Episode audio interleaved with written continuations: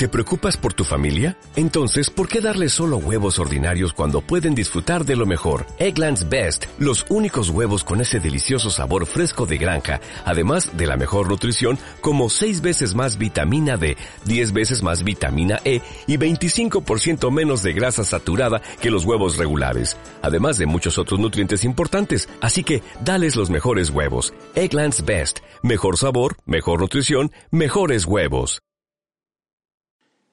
Mi nombre es Zenón de la Cruz y esto es Ratones de Biblioteca. Comenzamos.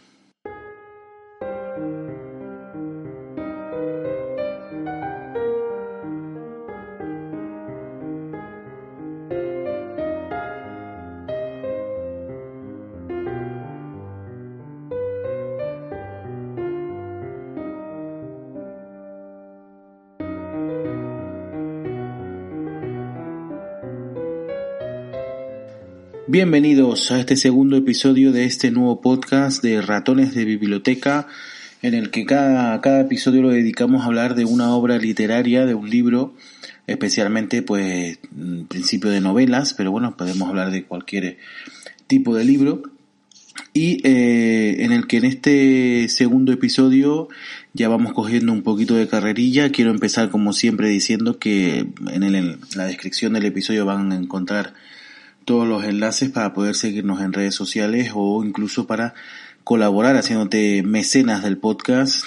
También vas a encontrar esos enlaces en, la descripción del episodio. Y también comentar que este es un, podcast con vocación participativa, es decir, está abierto a cualquier eh, persona, cualquier oyente o incluso no oyente, exactamente da lo mismo, que quiera eh, comentar algún libro que haya leído, su libro favorito, cualquier tipo de, de obra que quiera eh, comentar, eh, no tiene más que pedirlo y podrá tener un, un espacio en, un programa para comentar y valorar la, la obra que quiera, ¿no? Eh, por supuesto, por cualquier medio posible, ya sea por la por nuestras redes sociales o por el medio o por el mensaje en ebooks, también puede ser, o por cualquiera de los medios se puede solicitar esa participación que siempre, siempre será bienvenida.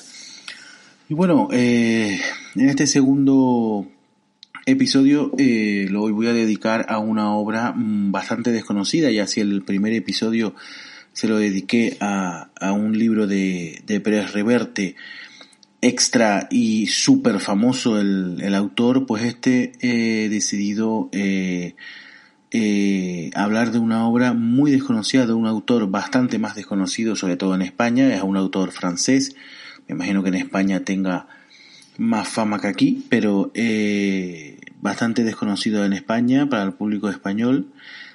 Y sin embargo es una obra eh, bastante interesante. Eh, es un libro que yo nunca hubiera elegido. Yo personalmente en una librería buscando un libro para comprarlo no me hubiera fijado nunca en este libro. Y es un regalo, es un regalo que me hicieron y que, como digo, yo nunca lo hubiera elegido, pero ya una vez que me metí y me puse a, a leerlo, eh, resultó bastante interesante y bastante entretenido. No lo calificaría de una gran obra literaria que recomendaría a todo el mundo, pero sí es un libro divertido que, que te hace pasar un, un rato y que, que, está bastante bien, que también lo, lo recomiendo en ese sentido. Eh, pues vamos a empezar. Eh, el autor del que estoy hablando es, eh, perdonen mi francés, porque no, no es mi fuerte precisamente el francés, ni siquiera lo es el español, eh, pero el autor se llama Gilles Legardinier y el libro del que quiero hablar hoy se llama Días de Perros, ¿no? Es la traducción en español. Días de Perros, ¿no? este autor, vamos a hablar un, un poco también de del autor. En el episodio anterior, pues PS Reverte no necesita presentación, pero en este caso vamos a ponernos un poco en contexto y hablar un poco del autor para conocer algo más sobre este, sobre esta persona y sobre su obra. Gilles Legardinier eh, es un escritor y guionista francés que nace el 27 de octubre, es decir, eh, recientemente cumplió años, en 1965 en la capital de Francia, en París. empezó eh, siendo un figurante en el cine, y tanto en, Inglaterra como en Estados Unidos y en, y en, Francia. Y también trabajó en el cine como pirotécnico. Eh, también tuvo ese, esa ocupación en el séptimo arte, ¿no? Y dirigió también anuncios de publicidad hasta dedicarse ya a lo que fue su gran éxito, eh, que fue la, la literatura, ¿no? Eh, primero escribió dos thrillers, aquí tienen los nombres en francés, pero vamos, se, me antoja imposible que yo traduzca o que mm, pueda pronunciar esto con, con garantías, así que los voy a dejar ahí. Escribió dos thrillers y después eh, pasó a su primera comedia, cuyo nombre en español eh, fue Mañana lo dejo. Esto fue en 2011. Esta primera novela, eh, comedia, eh, le dio ya un, gran éxito y ya pues digamos que siguió por este camino, ¿no? Desde, ese momento ha publicado otros 11 libros en varios géneros y sus novelas han sido traducidas a 20 idiomas y publicadas en 24 países, ¿no? Eh, las obras, pues las que se caben destacar, pues eh, esa inicial, Mañana lo dejo, de 2011, después Días de Perros, que es la que vamos a, a comentar hoy, en 2012, como El perro y el gato en 2014, El milagro original en 2016 y Una vez en la vida en 2017, ¿no? Estas son las más eh, destacadas, ¿no? No sé si recientemente eh, publica alguna más, no lo sé. Bueno.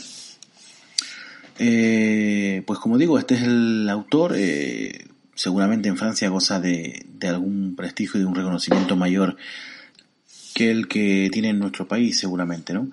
Y bueno, pues vamos a meternos ya un poco en, haciendo ya una breve, este breve resumen de quién es el autor, vamos a meternos ya más en harina de lo que es propiamente el libro que vamos a, a comentar hoy, ¿no? Como digo, se llama, se titula Días de Perros y es publicado en 2000 12, ¿no? Ya parece que 2012 fue hace un par de días, pero lleva camino de los 10 años de publicado este libro, ¿eh? Parece el tiempo pasa volando. Y bueno, pues la obra intenta, eh, es una especie de, comedia, no es de que, no es un, una comedia que te vayas a reír a carcajadas, pero sí tiene algunos momentos cómicos y, y es una historia que, que te va dejando con la intriga de, de qué va a pasar a continuación, ¿no? Porque te va, intrigando hasta que necesitas eh, ir leyendo un poco más para, para ver cómo, cómo va desembocando toda la historia, ¿no? El protagonista de, del libro, eh, de la obra, se llama Andrew Blake, es inglés, y es un señor que tiene mucho dinero, es un señor que ya eh, tiene una edad ya cercana a la jubilación, incluso mm, se podía haber jubilado ya, incluso si hubiera querido, y tiene una empresa, es empresario y le va bastante bien, tiene dinero, tiene dinero, tiene un estatus económico importante. Pero eh, bueno, eh, su mujer ya falleció hace bastante tiempo y la hija, tenía una hija y la hija se fue, eh, la hija por un lado, pero él también por su lado, se fueron alejando, ¿no? También a raíz de la, del fallecimiento de, de su esposa y de la madre de su hija, pues se fueron eh, distanciando hasta que ya prácticamente ni hablan o hablan muy poco, tienen muy poco contacto, una llamada quizás en Navidad y poco más, ¿no? Y él eh, al mismo tiempo que quiere mm, arreglar esto no sabe cómo hacerlo, ¿no? Entonces tiene una vida eh, que puede parecer desde fuera exitosa en el, en el sentido económico, en el sentido empresarial, puede ser exitosa, pero él no se siente exitoso para nada, se siente eh, se siente mal, siente que su vida no, no funciona y que tiene muchas carencias, ¿no? Que quizás el tema económico es el único que tiene a favor, ¿no? Bajo, su punto de vista es lo que piensa, ¿no? Y bueno, pues decide dar un vuelco total a su vida, ¿no? Eh, un vuelco pero radical. Y no se le ocurre otra cosa que dejar eh, su empresa, la deja en manos de su, la era su secretaria hasta ese momento, que pasa a ser prácticamente directora general de la empresa porque le da todos los poderes. Confía bastante en esta señorita y le, se lo deja completamente todo y decide irse a Francia, al campo, a una, una eh, mansión que está alejada de la, de la ciudad, en, en, pleno campo, eh, donde estaban buscando eh, alguien que realizara las labores de mayordomo y decide eh, acudir a esta oferta de trabajo aparentando mm, primero mm, tener necesidad de, de, un sueldo que no lo tenía y aparentando también que es mayordomo o que su, su profesión es la de mayordomo que tampoco lo era, ¿no? Eh, pero bueno, eh, pasa la entrevista, viene recomendado por un amigo suyo que, conoce a la señora de la casa y eh, bueno, pues pasa la entrevista y consigue el trabajo, ¿no? Entonces ya en esta casa, en la que hay, eh, en la casa vive muy poca gente, solamente la dueña de la casa que es eh, viuda, se ha quedado viuda ya de hacía un tiempo, y un par de empleados, una, un ama de llaves que es la que lleva prácticamente toda la casa, la cocina, etcétera, un señor de mantenimiento que no vive en la casa, sino en un, en un cobertizo que hay en la finca, no vive propiamente en la casa y se encarga de todo lo que ocurre fuera de la finca, digamos, en, el terreno, los jardines, etcétera. Y además una chica que viene a hacer eh, la limpieza, pero que no vive en la casa, sino que viene varios días a la semana, ¿no? O sea que eh, prácticamente tres, cuatro personajes son los que van a llevar todo el, entramado de, de, la novela, ¿no? Y bueno, pues en esta casa, pues entre el, el, desconocimiento real el del trabajo de, de, mayordomo y que intenta un poco pues arreglar ese, en ese ímpetu de querer arreglar la vida de los demás porque la de él sabe que no funciona, ¿no? Intenta, eh, tiene ese carácter de intentar ayudar a todo el mundo y se va metiendo en jardines cada vez más frondosos hasta que ya la, la, salida pues suele ser cómica o suele ser grotesca, ¿no? A, partes iguales. Eh, entonces, bueno, pues como digo, para no destripar más y para no hacer ningún spoiler, eh, el libro pues se hace divertido de leer y las peripecias de esta gente en esa enorme mansión, ¿no? Le pasa, pues les puedo decir que les pasa absolutamente de todo pasa en esa, en esa casa y siempre con tintes cómicos y con tintes divertidos, ¿no? Eh, en cuanto al libro, pues se hace bastante fácil, bastante fácil de leer y bastante ameno, porque el autor lo, hay, lo ha dividido en, mm, yo los califico de mini capítulos, porque eh, el, cada capítulo eh, puede durar una o dos páginas incluso, tres, cuatro páginas como mucho, creo que no llegan ninguno a cuatro páginas. Al final el libro, claro, tiene una porrada de, de capítulos, 70, 80 capítulos puede tener, porque cada dos, tres páginas es un capítulo, ¿no? Eh, eso se agradece porque eh, yo soy de esas personas que cuando empieza un capítulo no lo puede dejar, ya se puede prender fuego la casa, que yo necesito leer las páginas que me queda de ese capítulo antes de, evacuar. Entonces, eh, cuando son capítulos tan cortos de una, dos, tres páginas, mm, se hace ameno de que en tu tiempo libre, ¿no? cuando tenía un ratito, pues leía uno, dos, tres capítulos, que a lo mejor pues tardaba cinco minutos en leer un capítulo o menos, pues mm, si tenía un ratito, pues, pues podemos leer uno, dos, tres y, ir leyendo el libro. Se hace bastante, bastante ameno de que, de, a menos de leer, ¿no? Además, eh, que estos capítulos sean tan cortos, estos capítulos tan pequeños, también hace que no, no se haga pesado, porque claro, en cada capítulo intenta pues cambiar eh, el, eh, me refiero, cada capítulo intenta hablar de un tema distinto que el anterior, ¿no? Sé si un capítulo lo dedica a un personaje o a una situación, en el siguiente capítulo ya está pasando página, ¿no? Entonces, digamos que se hace rápido y no se hace densa para nada la, novela, es bastante fácil de leer y se lee bastante rápido y bastante, bastante fácil. Voy a leer la, la sinopsis para que un poco pues se puedan también hacer una idea, aparte de con lo que acabo ya de explicar, pues se pueden ir haciendo una idea de lo divertida que puede ser esta novela, ¿no? Dice así. Cansado de vivir en un mundo en el que no encuentra su lugar y triste por la pérdida de sus seres queridos más cercanos, el riquísimo Andrew Blake decide dar un giro radical a su vida y desaparecer. Así, el día que le van a otorgar el premio a la excelencia industrial como mérito a toda una carrera como empresario, deja su Londres natal y se marcha al campo en Francia a trabajar como mayordomo Cuando llega a Beauvilliers se da cuenta enseguida de que la mansión ha perdido el alma que tuvo antaño.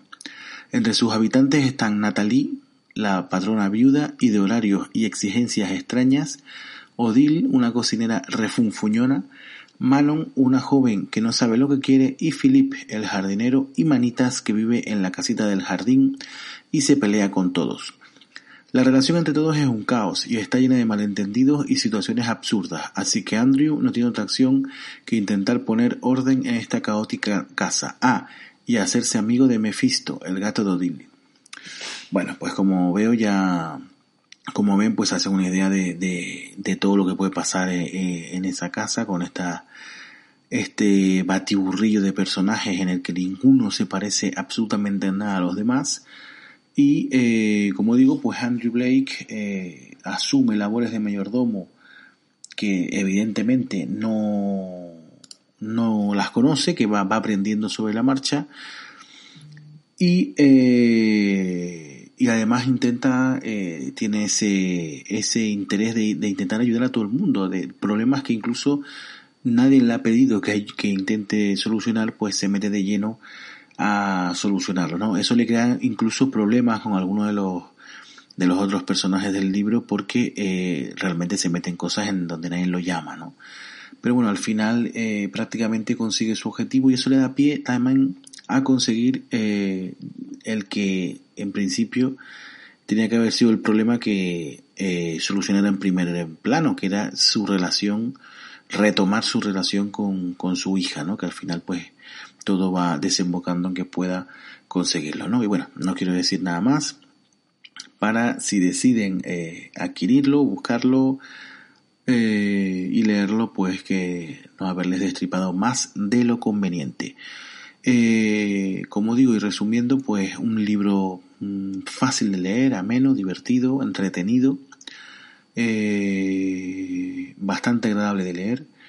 Y bueno, y como dije al principio, no lo, no lo catalogaría eh, entre una de las obras cumbre de la literatura francesa, pero un libro agradable, y, y, recomendable, por supuesto, por supuesto que sí. Es un libro quizás para llevarte unas vacaciones o para leer en un vuelo, quizás en, un viaje en barco, en el que tengas un tiempo que, que tengas que llenar, pues es un libro bastante adecuado para ese tipo de situaciones, ¿no? Para tomar el sol en una tumbona mientras estás leyendo.